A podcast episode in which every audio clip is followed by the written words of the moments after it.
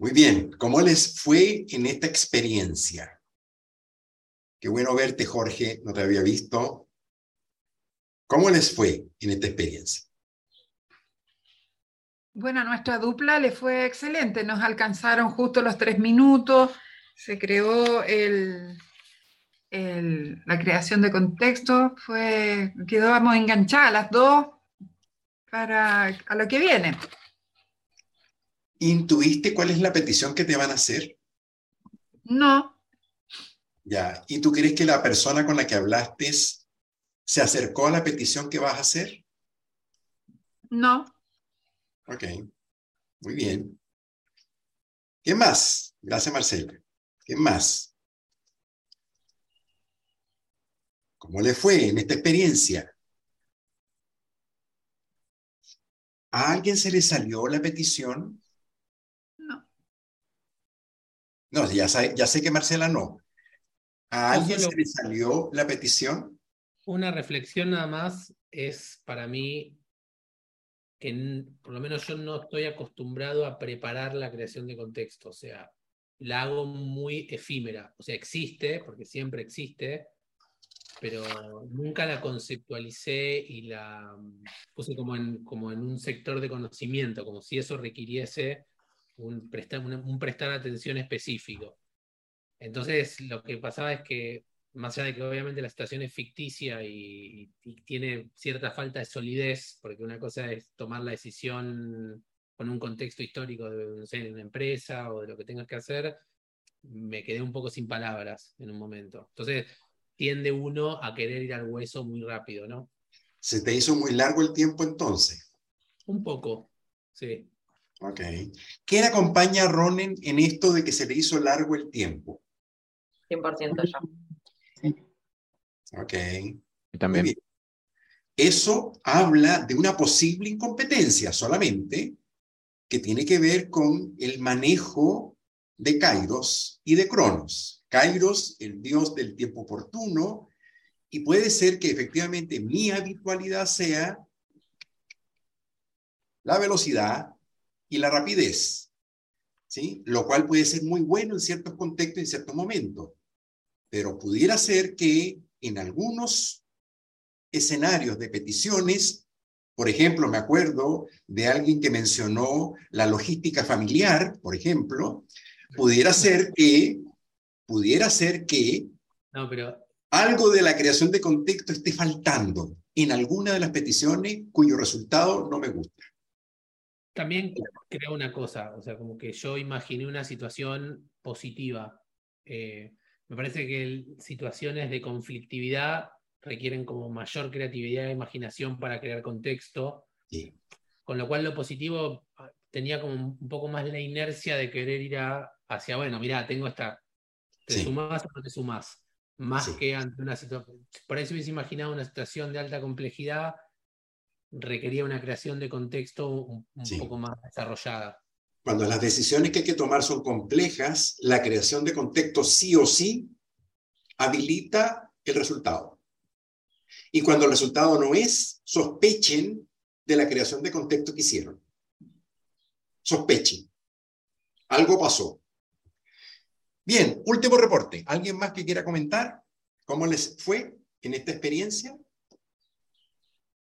A alguien el tiempo se le hizo breve, cortito, le faltó tiempo.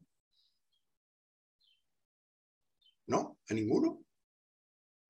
Ah, esta es una generación rápida, por lo que veo. Muy bien. En algunos casos ocurre, en algunos casos ocurre que el tiempo se me hizo nada. También habla de una incompetencia posible y que tiene que ver con la gente hiperexplicativa que le da vueltas y vueltas y vueltas y que al final dice mucho diciendo poco.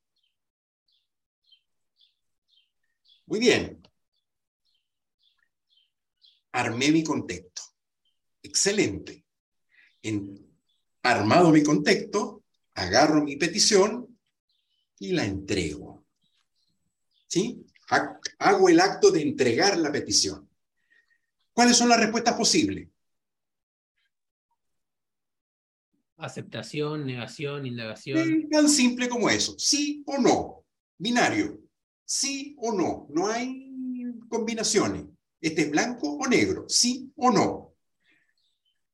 Si me dicen que sí, pues nada, no hay negociación. Porque ¿para qué voy a negociar si ya me dijeron que sí? Si me dijeron que sí, yo no le voy a decir al otro, oye, pero ¿estáis seguro de que? O sea, no, no, nada. O sea, me dijo que sí, listo, disparado a construir promesa. Es decir, la promesa se constituye con una petición y el sí. Una vez que me dicen que sí, clic, promesa hecha, armada. Bien. Pero sobre el sí hay algunas consideraciones que ustedes ya vieron en el laboratorio que queremos subrayar. ¿Sí? Algunos sí que aparecen que pueden ser como eh, reflexivos, de revisión. Es decir, a ver, sí, ojo, pero mira mi presupuesto, mira mi equipo, mira lo que nos pediste esta semana. O sea, sí, yo lo voy a hacer, estoy comprometido con lo que me estás pidiendo, pero esta semana es imposible, ya hoy es jueves, no hay cómo. O sea, estoy diciendo que sí, pero déjame ajustar contigo las condiciones en el tiempo, condiciones. No, no, no, imposible con el presupuesto que tengo. O sea, me estás pidiendo 30 con suerte y presionando el fin de semana entero, llego a 23. Si quieres 30, tienes que darme una semana entera para poder llegar a lo que me estás pidiendo. Es decir, armo una conversación que haga que el sí sea posible, porque me quiero comprometer contigo. El sí está puesto, está disponible, pero déjame ajustarlo. No doy por obvio y lo ajusto. Nada es obvio. Hay que construir un trasfondo que nos permita que lo que me estás pidiendo o lo que te estoy pidiendo, el sí que me estás diciendo, quede lo más ajustado a lo posible. Porque si no, corro el riesgo de haberte dicho que sí y finalmente no poder cumplir o cumplir a media o cumplir insuficientemente o cumplir con un costo que a la larga me va a significar eh, climas mm, empresariales, organizacionales negativos, rabias, molestias, enojo, porque además, para poderte decir que sí, este fin de semana entero tengo que traer mi equipo para dedicarnos a hacer lo que te tengo que entregar para el lunes.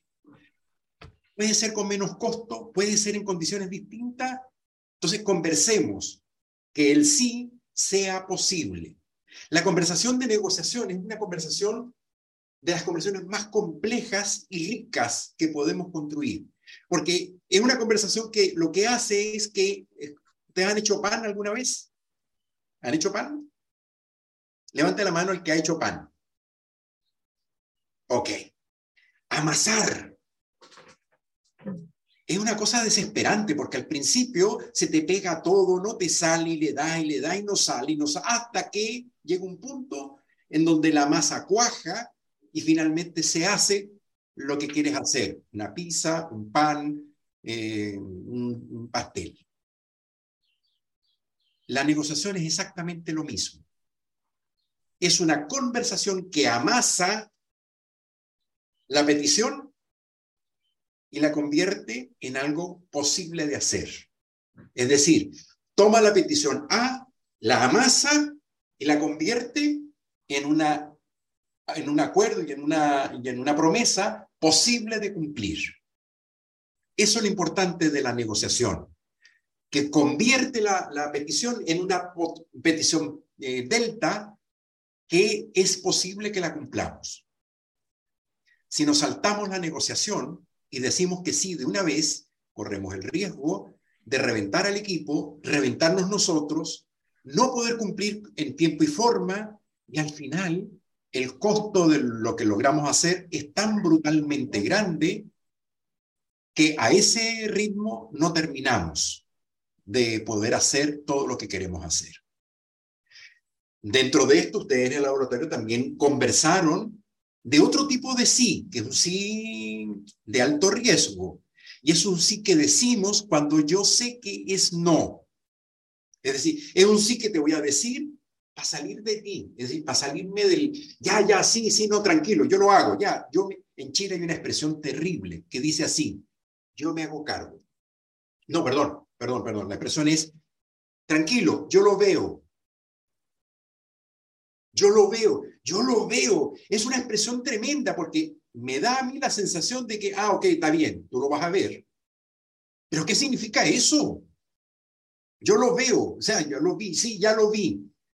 Una semana después te pregunto, ya, ¿y qué pasó? No, ya, yo lo vi. Ajá, pero ¿y? No, lo estaba viendo. Ok, pero ¿qué pasó? Bueno, yo te dije que lo iba a ver y lo vi. Ya, listo, pasó. ¿Qué significa yo lo veo? Es una expresión para salir del paso y decir, tranquilo, yo me hago cargo, yo lo veo, pero al final yo sé, yo sé que no va a pasar nada.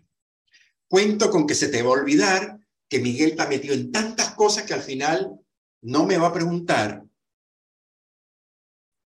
Y si me pregunta, ya veré cómo hago y salgo del paso. Siempre el fin de año y el cierre del fin de año es suficiente argumento para decirte, oye, no pudimos, ya, no pasa nada. Ese sí es un sí irresponsable, un sí que afecta a la organización y que al final lo que genera es desconfianza, duda, incertidumbre y la sensación de no tener piso con mi equipo o con la gente con la que estoy trabajando. Es decir, es un sí criminal que afecta e interviene directamente en el clima de colaboración, de integración, de participación, de corresponsabilidad que un equipo necesita construir. Por eso me importa tanto destacar, cada vez que escuchen el sí frente a una petición, aclaren, precisen, traten de aterrizar, ok, para cuándo, cómo, de qué forma, y verificar que la otra persona efectivamente está jugando el mismo juego y está en el mismo partido en donde yo estoy haciendo la petición. Y abrir la posibilidad para que el otro pueda decir, sí, pero, ta, ta, ta, ta. Porque ocurre muchas veces que cuando pedimos, y lo pedimos de cierta manera, no damos el espacio para que el otro pueda advertir de los riesgos o de los problemas que puedan haber. Nosotros que somos jefes de puerta abierta, que estamos tan disponibles para que todos nos digan, al final a veces pedimos de una forma que el otro no tiene más opción que acatar y cumplir.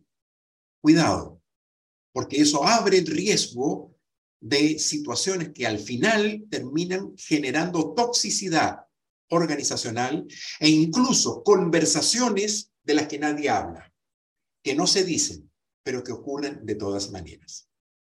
Son las llamadas conversaciones tóxicas que no aparecen nunca, salvo en el baño o en, el área de, de fumar café, o en el pasillo, o en el ascensor, o en el chiste y la ironía que alguien dice, él, el ordenado, ya salió.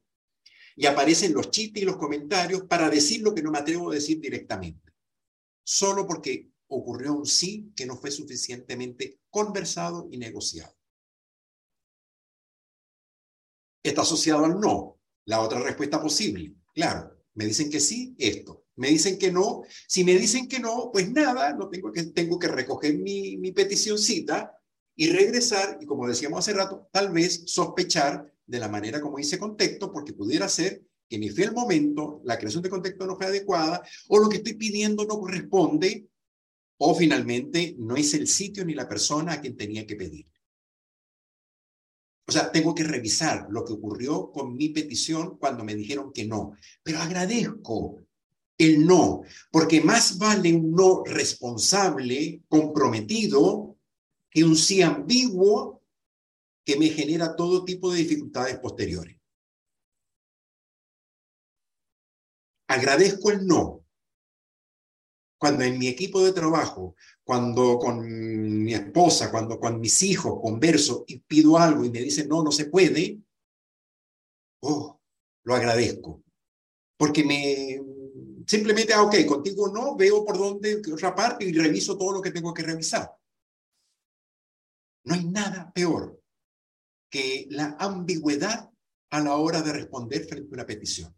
La ambigüedad mata los equipos y los matrimonios. Bien, otra derivada del no tiene que ver con la dignidad. Es decir, el poder decir,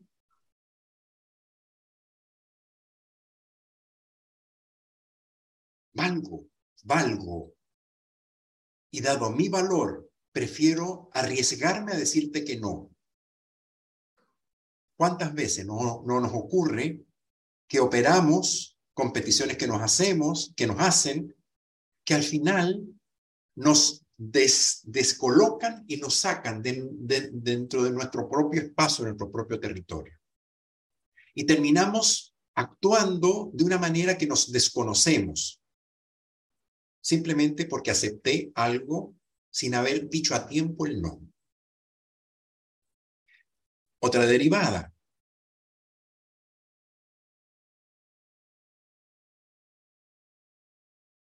La pregunta de por qué a veces evitamos tener que decir que no. Cuando nos piden algo, el no, no no está tan disponible. A veces es por miedo, a veces es por pudor, a veces tiene que ver con, con vergüenza. ¿Cómo le voy a decir que no? No puedo decir que no, no hay espacio para el no. Y el no tiene, igual que el sí, una derivación que creo que es poderosa cuando la, pongo en el paraguas de la masa de la negociación. Y es, ¿sabes? Como me lo estás pidiendo, no hay cómo hacerlo. Pero te puedo contraofertar, te puedo reproponer, te puedo decir, mira, como me lo estás pidiendo, no hay cómo. Pero si me lo planteas de esta otra forma, con estos otros elementos y estos, estos ingredientes, pudiera ser que lo hagamos en esta fecha y en este momento. Es un no pactado, un no, eh, negociado que me habilita la posibilidad de poderlo hacer de otra forma. Incluso poderte decir, ¿sabes qué? Yo no puedo, pero conozco quién sí puede. Si quieres, te paso el teléfono, el contacto y resuelves por esa vía.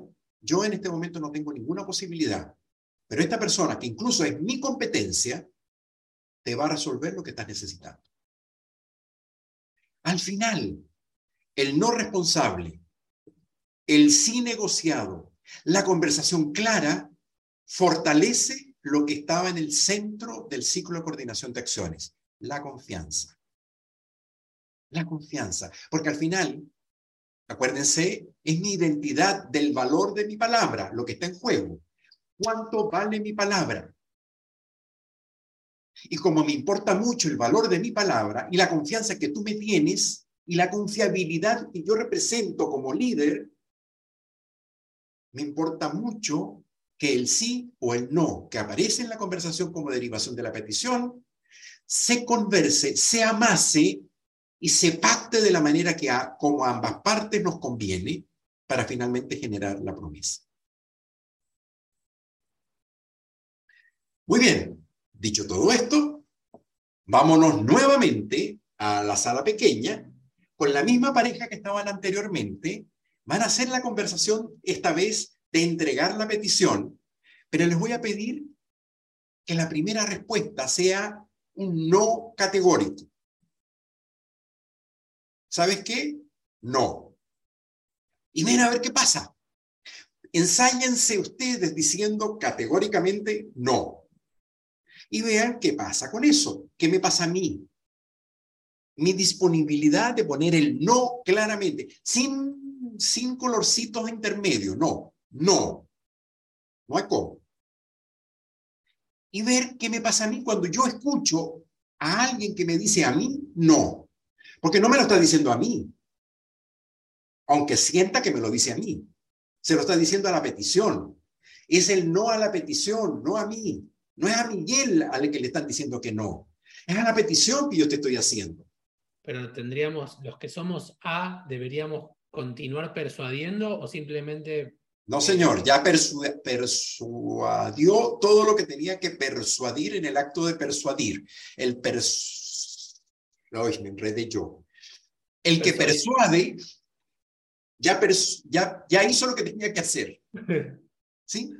Ahora es simplemente se ponen en A y B y usted lo que va a hacer es ya hecha la creación de contexto, buena, mala, lo que haya sido, ahora le vas a decir lo que necesitas pedir.